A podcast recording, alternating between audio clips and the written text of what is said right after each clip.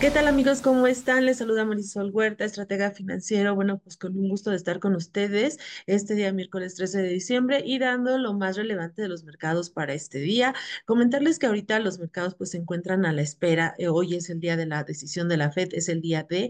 Entonces, alrededor de la una de la tarde vamos a conocer qué es, qué, cuál es la decisión que tomó la Reserva Federal de Estados Unidos en su última reunión de, de política monetaria con respecto a las tasas de interés. Como hemos señalado, no se espera ningún movimiento, muchísima atención en lo que se denomina dot plot, en la gráfica de puntos, que es en donde va a indicar más o menos cuándo estaría pensando hacer un proceso de aligeramiento de disminución de tasas hacia el siguiente año. Aunque los datos de ayer, como comentamos, el dato de inflación de tres punto uno por ciento y el dato de nómina eh, que se dio a conocer el viernes, pues bueno, fueron algunos indicadores, dieron cierta sensibilidad a los inversionistas. Eh, pues bueno, hay comentarios también de di- diversos miembros de la FED donde dicen que pues todavía está siendo un poquito eh, pesado, todavía no pueden cantar victoria y pues seguramente va a ser después de marzo donde este- empecemos a ver este tan esperado retroceso de tasas de interés. Por lo pronto, bueno, pues los mercados con cautela a, la espera de lo que suceda. Y bueno, pues nada más haciendo un recuento antes de que se dé esto de cómo van las bolsas en lo que va del año. Este, porque pues al, para la mejor a partir de mañana, digo, o de, sí, de mañana, porque la junta es en unas horas y la reacción va a ser la de mañana, este, comentarles que en el balance de los mercados, hasta ahorita el Nasdaq lleva un rendimiento del 36%, es, es que invirtieron en la bolsa este año, pues en este mercado han encontrado pues bastante posición atractiva.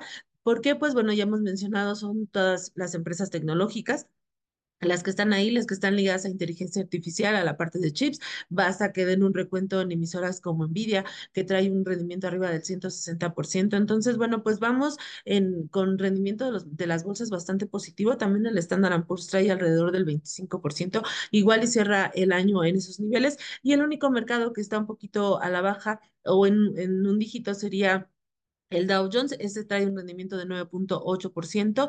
Eh, obvio, hay otras opciones más atractivas en términos de rendimiento, pero pues no está mal este 10% para, para ese mercado. En el caso de México, pues bueno, este, también esta semana vamos a estar esperando la Junta de, de Banco de México, también estaríamos esperando qué pasa con las tasas, pero bueno, pues en lo que va del año también trae rendimientos atractivos. Estamos viendo un rendimiento de 12.3%.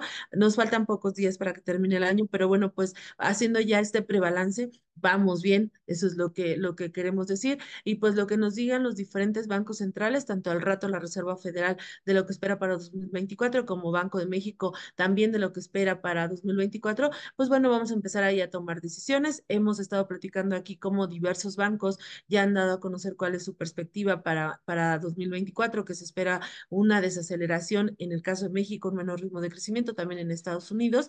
Este, esto un poquito por cómo ha crecido la economía en este año. Y bueno, pues vamos a ver ahora los principales banqueros, eh, quienes responden a las políticas que nos dicen. Mañana también tenemos la Junta de Banco Central Europeo y del Banco Central de Inglaterra. Entonces, pues bueno, seguimos en esta posición de, de ver qué dicen las cabezas de los diferentes países en el escenario económico. Y por lo pronto, pues bueno, este, los dejo, que tengan un excelente día y pues solo estar pendientes de la FED en unas horas más. Y sería lo más relevante. Muchísimas gracias.